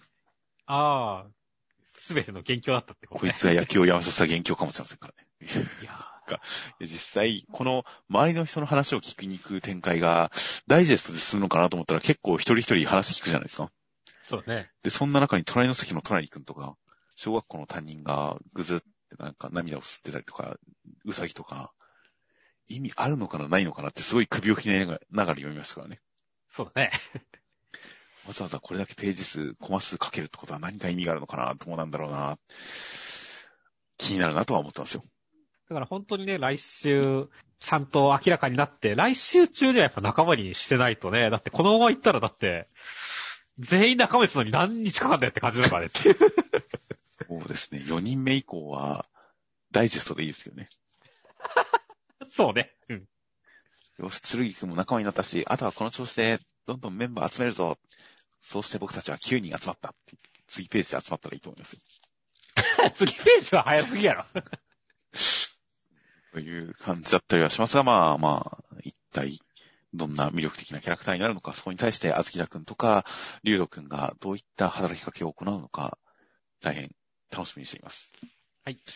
では続きましてが、えー、坂本デイズの第14話、内容としましては、坂本さんたちがどんでん会に潜入して、えーボスの部屋に入ったら、南雲さんが皆殺しにしてましたという展開でした。いや、まずは、前半の、あの、潜入アクション面白かったね。はいはいはい。いや、アクション描写はとにかくかっこいいですよ、相変わらず。いやー、だからその辺もね、やっぱ、映画の情報役立つなって思いながら見たしねっていう。あのー 潜入方法とか、ボスのところの行き方まで、ビルの作り方が情報に入ってるのはともかく、そこへの行き方まで、潜入ルートまで映画に含まれてるっていうのは、なんか映画、あの情報屋さんの格はすごい上がりますが。うん。それは坂本さんたちより優秀なの？そこはちょっとびっくりしましたね。そうだね。侵入経路の割り出しは坂本さんたちの方が専門職なんじゃないですかね。そんな気もするけどね。情報屋すごいですね。すごいですね。そして、あとはね、あの、オーダーの皆さんが明らか、何人か明らかになりましたねっていう。はいはい。出てきましたね。いや、なんか殺練の番犬っていう説明になりましたからねっていう。はいはいはい。いや、だから、みんなだから武闘派で強くてっていうことで坂本さん同格っていう感じのがガンガン出てくるのは面白い感じでしたね。そうですね。もう殺し屋を殺す殺し屋なんですよ。いやー、そして、その上で本当にラストにいるのがこの南雲さんが血まみれの中にいるっていう展開は、どうなんですかね？南雲さん自身が裏切り者だったっていう可能性もあるし、もう先に来て、来てて、その後に南雲さんが来たっていう感じかもしれないし、わかんないですねっていう。ああ、まあ、どんでん会がそれに連なる人なんじゃないのかなと思ったりしましたけどね。ああ、はいはいはい。その裏切り者的な人と関わってたというか、使われてたというか、どんでん会が悪かったのかなちょっと思ったりしましたけどね。ああ、なるほど。そっちとっても可能性可能性もありますね。まあ確かにね、その、殺連のメンバーが30、件数30人以上殺されてる？って展開なわけじゃないですか。はいはい、はい。でも結構さ、遊園地の中でもさ、ほら、殺連同士殺し合ってるからさ。ああ、まあ確かに。まあ仕事の上ではいいんじゃないですか、別に。ふんふんふん。だから、意外とその辺の殺連の定義がよくわからねえなっていう。ハンター同士はさ、お互い買っちゃいけないみたいな流れとかもあるじゃないですかっていう。はいはいはい。ああいう感じでなんかあんのかな、殺連もって。任務中は殺し合ってもいいけど、それ以外はダメみたいな。もしくは、遊園地で殺されてた殺し屋の人とかは、殺人ではないんじゃないですか？ああ、あの人違うのか、あのか、ゴミ捨てに変装した人とかっていう。あの辺の人はアマチュアなんじゃないですか？ああ、なるほどね。まあ、プロじゃないってことねっていう。殺人ではないんじゃないんですっけね。なるほどね。まあまあ、だからね、その辺がね、まあ、オーダー、今週でちょっと出たからね、来週あたりでまた、なんか、ね、話し合いとかにで、はっきりしてくると面白いなって思いますね。まあ、坂本さんが巻き込まれている事態の大きさみたいなものが改めて説明されて、まあ今後の展開が見えてくるのかなというのは期待しています。はい。という感じで、まあオーダーの人たちも出てきて、なかなか情緒不安定な感じで、まあ、やばい人感はちゃんと出てましたしね。そうだね。で見た目に関しても一応ちょっと漫画的な何かハったりが効いてる感じはしますしね。うん。ピアス男と傷男とベール女という感じのなんかハったりの効いた見た目もしてますので、まあまあ、これから漫画的にどういう面白い展開になっていくのか大変楽しみです。では続きまして、あやかしトライアングルの第35話。内容としましては、えー、ニノクル先輩とレオちゃんは幼馴染だったんで、えー、二人がくっついたら、まつりくんは、ニノクル先輩と仲良くできないって危機感を抱いて、ニノクル先輩のところに、えー、何かこう、親友告白的なことをしに行って仲良くなったぜっていう展開でした。いやー、今週まあ、レオちゃんがまつりくんの中で、ソウガくんの存在が思ったより大きいって言ってますけど、はい。俺もそう思いましたね。まあそうですね。そこは、本当に、まつりくんらしい一面というよりも、まつりくんの意外な一面という感じで出てきましたし、それがなんか、コミュニケーションとして、なんかこう、なんでしょうね、ちょっとむずがゆい感じのコミュニケーションな形になってるところを、まあヒロインたちが一歩引いてることによって、なんか、納得できたかなという感じでしたよ。いやー、だからちょっとまた面白い関係性出てきたし、まあね、まつりくんの相手の大本命はすずちゃんだけどさ、はいいや、もしこのまままつりくんが女っぽい思考になっていくんだとしたらもう二度来る先輩ナンバーワンになる可能性もあるなっていう。本命に連なってくる可能性があるなっていう、なんか期待値も出てきましたね。まあ、まあまあ、女になったらそれはそれで女としてすずちゃんと仲良くなればいいんじゃないかとは思いますが。ああ、そっちですかって。まあそうですね。その上ででも、まあ、すーちゃんに対しては元より、レオちゃんに対しても一応その払い人具、払い道具の必要性でみたいな感じで、その呪いを解くために必要でみたいな感じのそのつながりがある中、確かにニノクル先輩に対しては、任務がない限りは一緒にいる理由がないんですよね。そうだね。そういう点で、まつりくんの方からニノクル先輩の方に働きかける理由付けみたいなものが、確かに言われてみればちょっと薄い感じはあったなと思ったんで、ここで、この、何か、ちょっと重い親友感というか、うんまつりくんの重い感じの気持ちがそこに乗っかってくる。まあ、あくまで男同士の親友同士としての、その気持ちが乗っかってくるっていうのは、この関係性を、こう、バランスなり、バランスよく成り立たせる上では、まあ、なんか納得感あるんだと思いますよ。いやー、だからますますいい感じになったよね、関係性があって。いや、本当に、なんか、松井くんの、なんか本当に、この重い気持ち、何かちょっと見てて、むずがゆい感じ、ちょっといたたたっていう感じのしてくる感じの親友感みたいな、この辺のキャラクター付けっていうのも何か広がりがありそうな気がしますし、可愛げがありますし、愛嬌がありますし、という感じなので、まあそこの関係性、いや、気になる感じ、期待が、先々が期待できる感じの種が巻かれたなという感じがしましたよ。そして、まあ、二の黒先輩がなんか見方を変えればもうラノベ主人公みたいな立ち位置になったねっていう。いつまりはどういうことですか？や、もうなんかいろんな女子に好かれていくっていうね。まあ別に好かれてるわけじゃないけど、なんか、本当に、ちょっと見方を変えればね、だって、ラノベ、もう、幼馴染もいて。はい。確かに幼馴染が出てきたっていうのは強いですね。幼馴染の女の子がいて、好きな女の子がいて、親友の男は女体化ですからね。そうですね。な確かになかなか強いですね。強いよ。確かに、その、ニノクル先輩視点っていうのも確かに気になってくる感じの展開でした。では続きましてが、高校生家族の第29話、内容としましては、えーバレー部エースの須崎くんは、えー赤点取りまくったんで、バレー部活禁止って言われちゃって、えー部長は、エースとしての自覚が足りませんでしたって謝ってこいみたいな感じで怒ったらもうギスギスしちゃって、そんな時に OB が、お前のところのエースに会ったぜ、家族がいて猫飼ってるぜ、みたいなことを言われて混乱したけれど、誤解は解けましたという展開でした。部長、部長最、気づくの遅すぎやろって 思った。いまあ部長はそれくらい本当に部員に対して興味がないってことですよ。や、ほんとそうだよね。結婚してるとかっていう段階で、いやいやいやっていう顔してっていう。猫やぞ、猫っていう。猫は別に飼っててもおかしくないじゃないですか。まあね。須崎くんも。うん。だから本当になんかまあでも人間ってね、やっぱりその一回ね、思っちゃ、思い込んじゃうとね、なかなか、ね、こう、訂正できないというかね、考えを訂正できないっていうね、まあ、眼畜ある話でもありましたねっていう感じでしたそうねで。すね。何より本当に、あの、この部長は一郎さんのことをバレエが全然できないと思ってますからね。そうだね。だから食い違うんですよね。めっちゃできるのにねって。そうですね。だから、そこのところ、あの、この勘違い展開っていうのは本当に一郎さんがお父さんなのに家族なのに高校生っていう、そこのギャップ、違和感を生かした勘違い展開で、実にオーソドックスな面白いギャグでしたが、その一方でこの部長は結構僕がいつもバレー部に対して感じている嫌な感じの象徴みたいな人でしたよね。そうだね。うん。最初、須崎くんに対して怒ったところとか、本当に、本当にお前、何様だよって思いましたからね。そうだね。でもその点に関してはちゃんと最後に、これから須崎くんのことをもっと知っていきたい、知っていこうみたいな感じで、ちょっと改善意識が見えたのは、結構、あの、今後は期待できるのかなと、ちょっと思いましたよ。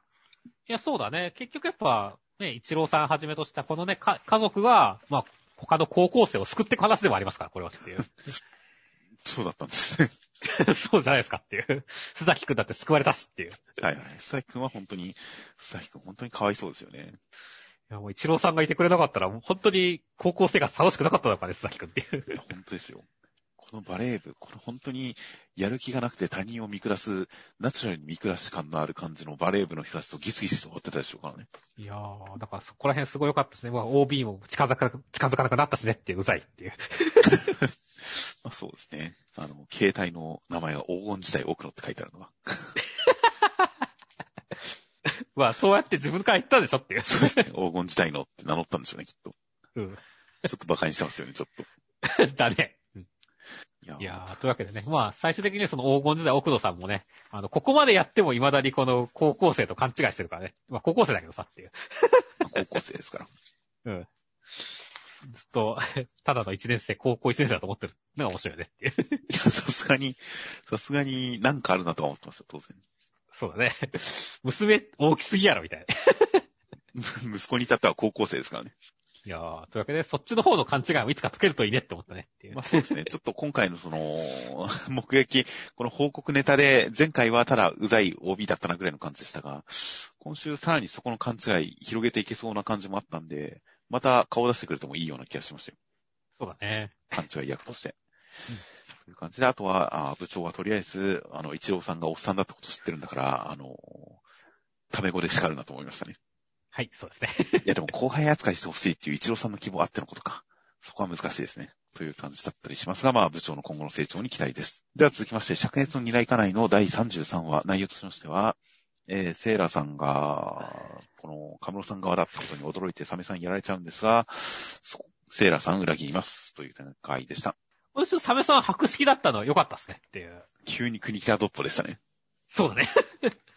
まあでもね、こういったね、なんかこう、ヘラヘラとなんかいろんな知識とか言って見下してくるような感じのカムロさんに対して、真正面からね、それを論破というかね、ちゃんと分かった上で言って、その上で本当にね、お前はペテ新宿で引っ掛けたペテン師にそっくりだお前ってこう突き放すところは、サメさんの格好さに繋がってよかったですよねっていうい。や、そこは確かにいい煽り力がありましたし、ただなんかこの作品で急に小難しい話をしだすと、なんかちょっと面白くなっちゃうんですけどね。ほう。なんか小難しい話出したよってちょっと笑っちゃうんですけどね、少し。まあ確かにね。結構、まあ、ちゃこちゃんとかもそうだけど、あんまりそういう理性のある話しないからて。まあ、常に違和感はありますからね。うん。それがちょっと面白として楽しめる感じではありますよ。あーという感じと、あとはまあ、セイラさんはもう、裏切ろうが何しようがちょっと安心感がありますね。まあまあ、サメさんに惚れてるっていう展開もありますからね。はいはいはい。いやー、だから本当にな、その、いろいろ、いろんなとこで動きはあるけれども、やっぱサメさんが中心にいろいろ動いてるっていうのが気持ちいい感じがしていいなって思いましたね。はいはいはい。確かに、主人公感ちゃんと出してますよ。いやー、というわけで、まあ来週は果たしてね、まあセイラさんなんかやられちゃいそうな雰囲気ちょっとあるけどっていうね。まあ、やれそうな雰囲気はありますが、でも、きっと、こう、味方ではいてくれるんだろうなとは信じてますよ。そうだね。では続きまして、ジャンプショートフロンティア。ぶっ殺しお掃除メイドアクションショート読み切り15ページ。メイドのリンさん。坂野朝日先生となっていました。坂野先生は、えー、まあ、魔女の森人、2014年にジャンプトレジャー新人漫画賞の6月期の最終候補、8月期の、えー、佳作グランドトレジャー賞を受賞。それがジャンプネクスト2014年に掲載されてデビューされた方で、えー、その後、魔女の森人読み切り版をジャンプギガ2016年ボリューム3号に掲載。で、えー、連載としましては、2020年の2月、去年の2月、ちょうど1年くらい前から、魔女の森人本誌連載とされていました。あとなんか、自己啓発系のなんか本の漫画家みたいなのをちょいちょい書いてる方ですね。坂野先生。そうなんだ。という感じで、えー、内容としましては、えー、まあ自殺しようかと自殺を思い立っている少年のもとに、えー、謎の女性がメイドに興味ありますか声をかけてきて、興味ある。えー、まあメイド、あの世のことだな、殺されるっていうのもいいかもね、みたいなことを答えたら、えー、メイド姿の、あの、お使いするメイドの姿の女性がやってきて殺しに来たんで逃げてるうちに、なんかもっと行きたかった。死にたくなくなりましたね。ありがとうっていう話でした。いや、まあ、あの世に繋がるメイドと、救治するメイドをかけた一発ネタですね。そうですね。いや、その枠組みで言うんであれば、その、何でもかんでも戦闘力で解決しようとするお悩み相談、人生相談、人生の悩みまで含めて、すべて戦闘能力で解決しようとしてくる、何かメイド送りにしてくるメイドさん、女の子メイドさんっていう枠組みだけで言ったらすごい面白そうだなと思いましたよ。その上で今回の話は、主人公がメイドに対する、相手の言葉に対してどうメイドと思ってるのか、殺されたいと思ってたのか、殺しに来た時に、どういうやりとりがあったと思ってたんだろうみたいな、なんか、セリフ含めて、主人公の認識とかがふんわりしてるところがあって、ちょっと混乱しました。まあ、俺が一番気になったのは、このメイドのリーさんは何者なんやっていうところが最後まで明かされてないのが、よくわからんっていう。まあ、そうですね。自殺者を助けてあげたい、メイド服趣味のある女性ですよ。まあ、サポ、あなたをサポートするための存在ですっていうことですけど、なんか都市伝説風に語られてるから、なんかこう、霊的なもんなのか、ほんと力持ちのただの人間なの、親切な人なのか、それともロボットなのかっていう。俺は実はロボット説を推してて、ほう。その理由としては、こいつ体重重すぎやろっていう。はいはいはい。それは、重力をつ操ってるんじゃないですか？ああ、能力者だと。いや、魔女の森人にいたなというだけですが。はいはいはい。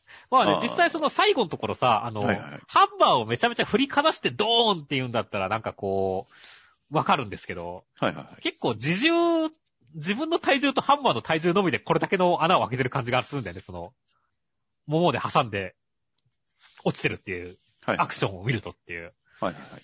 そうすると、ハンマーがなんか、めちゃめちゃ1000キロとかあるというよりか、このメイドさん自体が重いんじゃないかっていう気がしてるんだよねっていう。ああ、僕はハンマーがめちゃくちゃ重いシーンとして認識しましたね。ああ、なるほどね。俺はメイドさん含めて重いんじゃないかっていう認識だったから、ロボット説を押したわけだけど、まあわかんないねっていう。いやー、そんな戦場を渡り歩いてきたメイドが、急に少年の元に訪れるなんて、そんな話がありますか？いや、まあね、もう、まあホロマティックじゃないですかっていう。言っちゃったけど。僕は完全僕は完全にボクトロボコのイメージで言いましたけどね。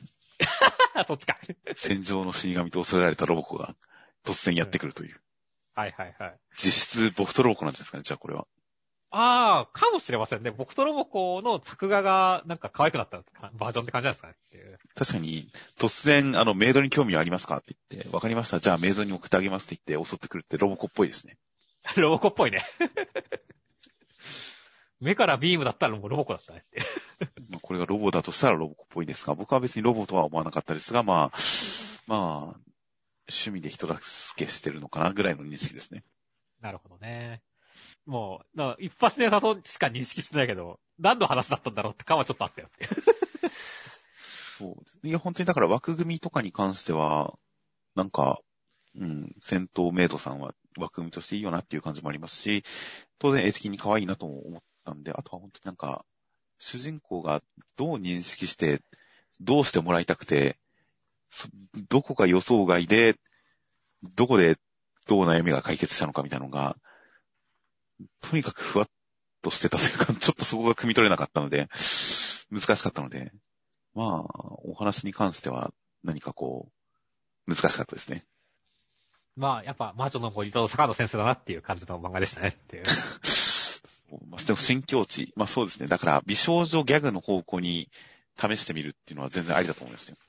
そうですね。美少女ラブコメの方向に一回こう、挑んでみるっていうのはありかな。で、戦闘アクション要素も入れたりとかしつつやってみるのはありかなという、そのなんか方向性みたいなものは、可能性みたいなものは感じられる気がしました。では続きまして、ビルドキングの第15話、内容としましては、ビガーは結晶化するのに寿命を使います。橋は、えー、糸でも良かったらしいです。戦闘開始ですという展開でした。いやもう、ハカさん、サタンヒルズの住人でしたねっていう。ほんとサタンヒルズの住人でしたよ。よくわかんないけど悪い組織だな。いや、そういう住所の問題ですから、あくまで。そうね。うん。ヒルズ別館が襲ってきますけどね。うん。いやー、だからまあ、ヒルズ別館が襲ってきて、まあ、大統領の、なんかあの、何号とか忘れてたけど、2頭くらい来るわけでしょっていう。はいはいはい。いや、モビルスーツ戦が始まるんですかねっていう。いやいや、もう建築戦ですよ。いや、そうですね。だから、なんかいろんな方向に飛びそうな感じがしてて、よくわかんなくなってきましたね、ビルドキングって。そうですね。まさか、あの、糸で渡した橋の雲対策が雲を倒すだったとは思わなかったですね。ほんまやね。いやー、てっきりこっから建築を強化して雲だと思ったらっていうね。そうですね。雲倒したからいいだろ、こんなみたいな。雲を近づけないためのこういうとんでも建築、とんでも設計があるんですよ的なのがそこに載せられるかと思ったら、糸はとりあえずこれでいいみたいですね。そうだね。今後だから別の方向性の建築が登場するのを楽しみにしてます。っていうか、ほんと美がいろいろあるねって、6色あったらチートらしいねっていう。ああ、6色使える人がってことですね。そうそうそう。いやー、だからいろんな設定がガンガン来るからね。まあ、ちょっと、触傷気味なわけだけども。まあ、まあ、それでもね、俺はハカさんが、やっぱり、あの、10頭の言ってたね、あの、気になった人みたいだからね、そこが正解だったのは良かったって言ってましたね。はい、そうですね。読み切ってましたね、そこは。読み切ってましたよっていう。一番どうでも良さそうな人だ、キャラクターだって言ってましたもんね。うん。あそこはもうさすがだなという、そこはさすがだなという感じなので、あとはまあ、このビガーというのが、まあ、結晶化するのに寿命を使うらしいんで、ただ打ち込むだけだったら大丈夫なのかもしれませんが。うん。でもなんか命に関わってると思うと、今後も、そのビガーを使うシーンに対して、ちょっと重く感じますね、かなり。そうだね。寿命を使ってるんだっていうのが、だったりしますんで、まあ、これからの建築、命がけの建築というものがどういうものなのか、大変楽しみにしています。はい。では続きましてが、えー、この見える少年の第26話、内容としましては、玄馬くんと天狗の協力プレイで敵を倒したと思ったら、実はその敵は人形で、本当の人形使いはその中にいた少女でしたという展開でした。いやー、まあ、エミリアっていう名前からして、なんか変な名前だなっていうのは先週くらいにも話してましたけど。はいはいはい。いや、その正体がね、中から金髪の少女っていうのは、お、こう来たかっていう感じでしたねっていう。エミリアの話って、ましたっけ、先週。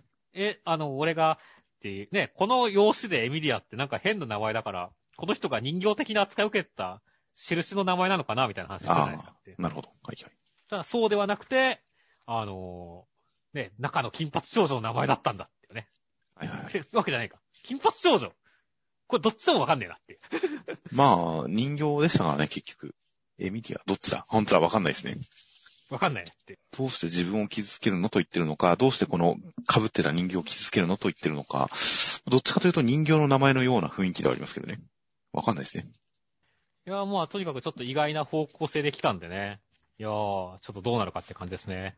結構ちゃんとね、今週もホラーじみてる？中から手が出てくるところとかね、ホラーじみててよかったですねっていう。そうですね。ちゃんと気持ち悪かったですね。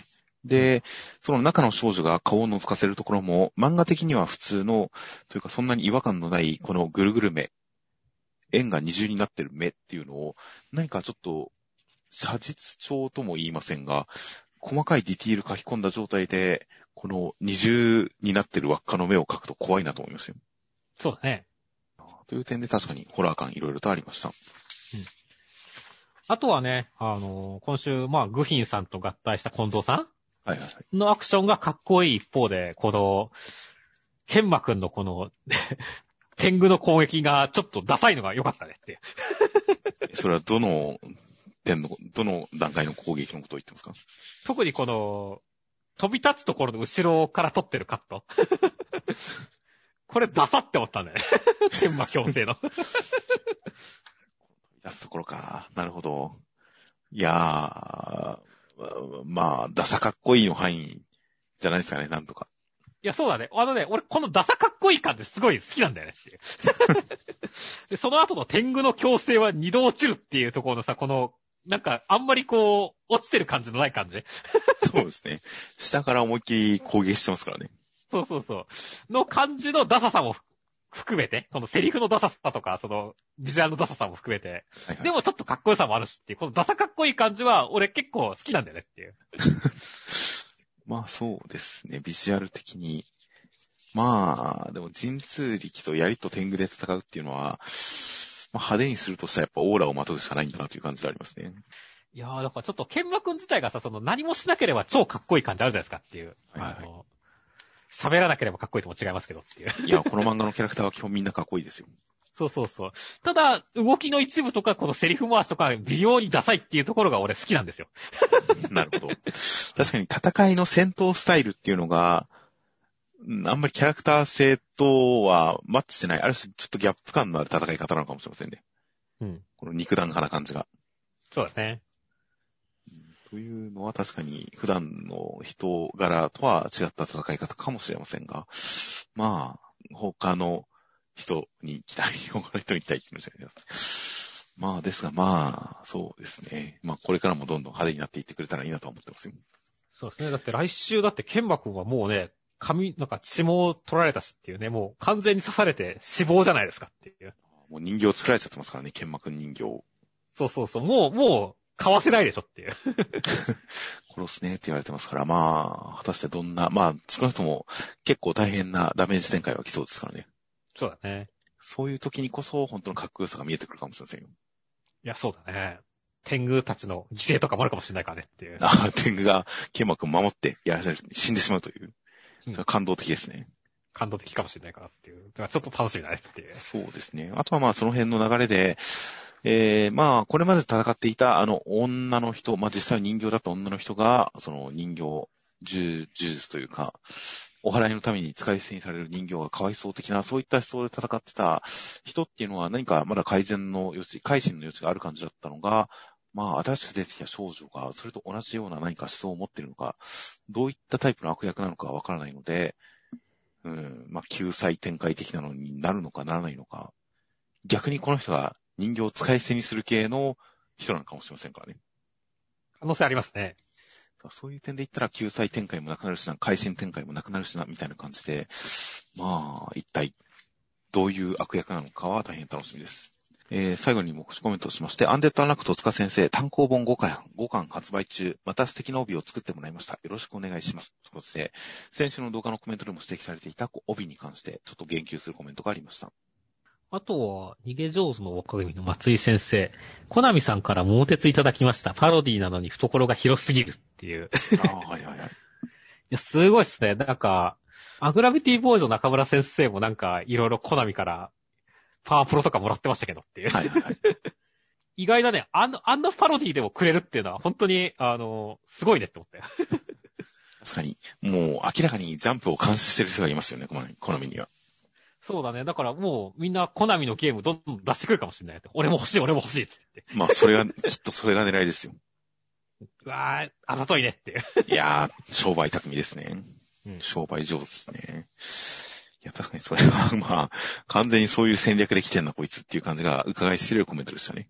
そうですね。あとはマッシュル、河本先生、キャラの誕生日のプレゼントやら何やらありがとうございます。渡しておきます。という。こちら、先週だか先々週だかなの、アンデッドアンラックの戸塚先生のチョコレート、ありがとうございます。渡しておきますと、同じコメントですね。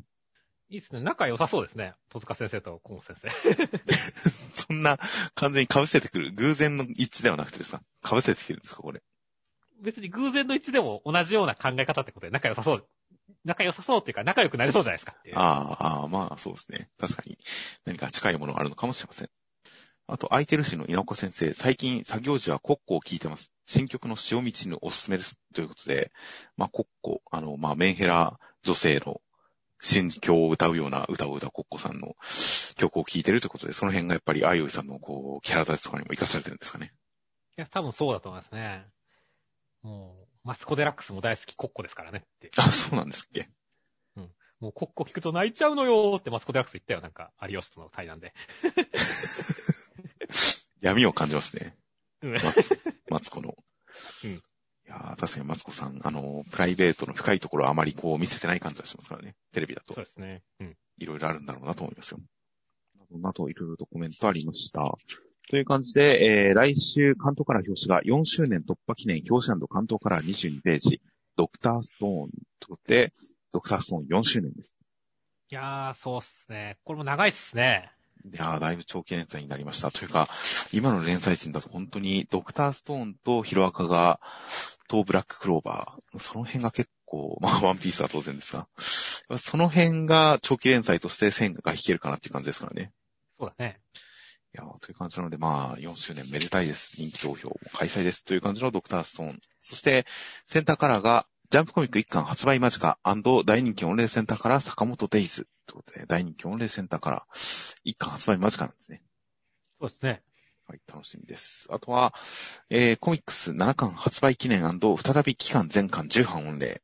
2号連続センターカラー第1弾特大センターカラー湯桜さんちの大作戦。ということで、センターカラーばっかですね、湯桜さん。桜さんすごいよね。なんか、よ3ページカラーとか書いてあったもんね。そうですね。そうですね。見開きのカラーとかもよくやりますし、すごいですね、夜桜さん。いうん。乗ってるね。やー結構やっぱ筆も早いのか、そして期間全巻10版ですからね。うん。大変本当にいい流れが来ています。といった形の、え2作品がセンターカラーとなっています。という感じで、えーあとは最後先週のニコニコのコメントが、えー黒草さんと、えー犬さん、キューテラさん、ナインテラさん、サザスさんという、え4名の方から広告いただきました。いつも大変ありがとうございます。ありがとうございます。といった形で、えーでは来週15号が3月15日発売となっております。では、お疲れ様でした。お疲れ様でした。